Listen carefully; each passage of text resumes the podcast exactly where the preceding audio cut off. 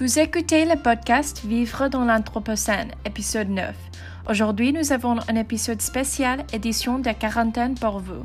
Alors, commençons.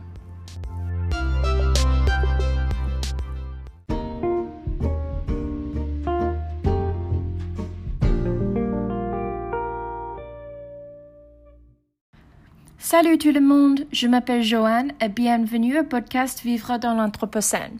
Si c'est votre première écoute, merci d'être venu. Dans ce podcast, nous discutons de divers sujets environnementaux, mais surtout nous voulons découvrir comment la génération d'aujourd'hui peut aider à sauver notre planète. Ce podcast est produit tous les mois pour votre plaisir et des notes des épisodes sont disponibles sur notre site web vivredanslanthropocène.com.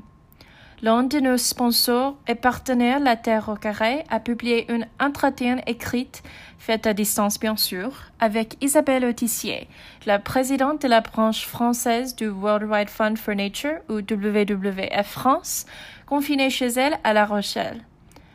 Et au cas où vous ne pourriez pas le lire en ligne ou vous préférez peut-être l'écouter, nous avons décidé de le lire à haute voix.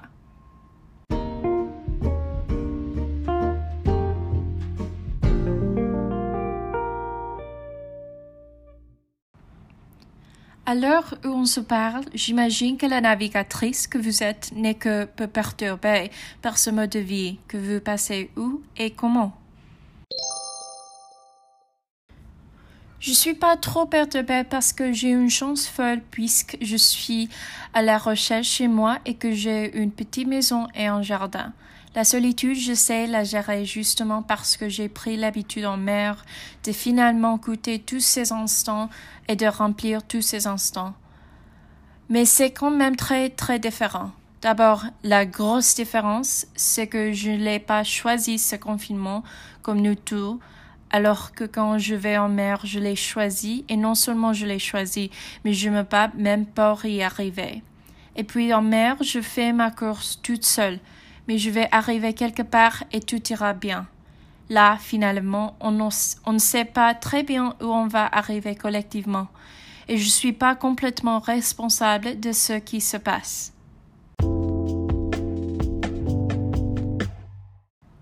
Cette crise vous inspire quel mot Si je devais en choisir un seul, ce serait le mot violent c'est quand même quelque chose de très violent. D'abord pour les êtres humains que nous sommes, pour nos santé, pour nos vies, nos morts, pour la douleur des gens, des familles.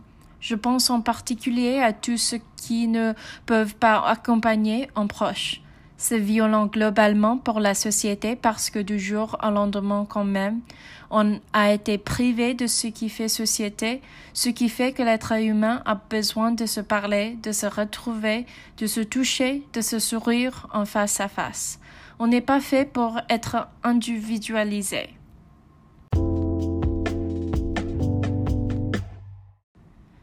Est-ce qu'on pourrait en sortir plus grand? De toute façon, il faut essayer parce que c'est notre seule manière de transformer cette crise difficile, violente en quelque chose d'un petit peu plus positif. Sachant que ce n'est pas un coup de baguette magique, ce n'est pas tout un coup le jour d'après qui va exister, c'est une construction.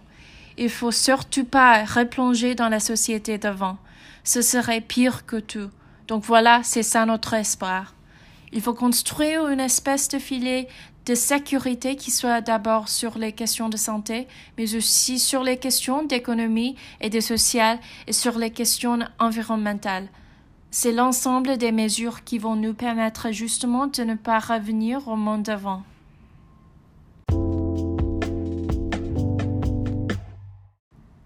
Vous parlez de résilience dans vos interventions. Est-ce que c'est le mot que vous choisiriez cette fois pour qualifier l'après? On en a absolument besoin. Besoin de trouver des sociétés qui sont plus sobres, moins gaspilleuses, moins consommatrices, mais aussi plus résilientes, c'est-à-dire qui sont capables de résister mieux.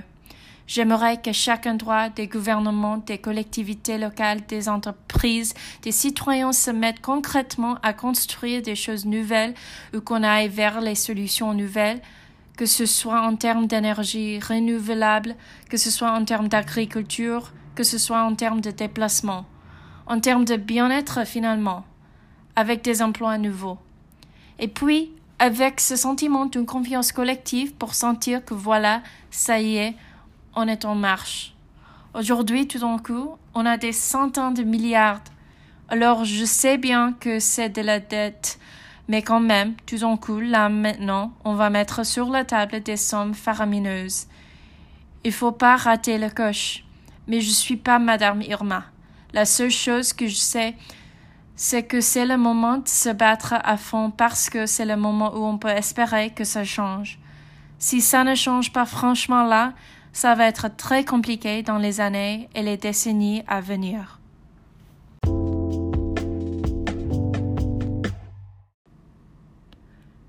Qu'est-ce qu'on se souhaite avant de se dire au revoir?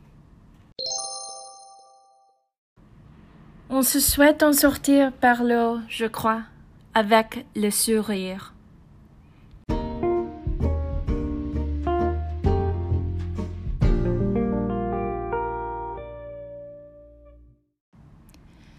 Et ça, c'est tout pour l'épisode d'aujourd'hui. Merci à nos auditeurs et merci à notre partenaire et sponsor La Terre au Carré d'avoir fourni le contenu de ce mois pour notre podcast.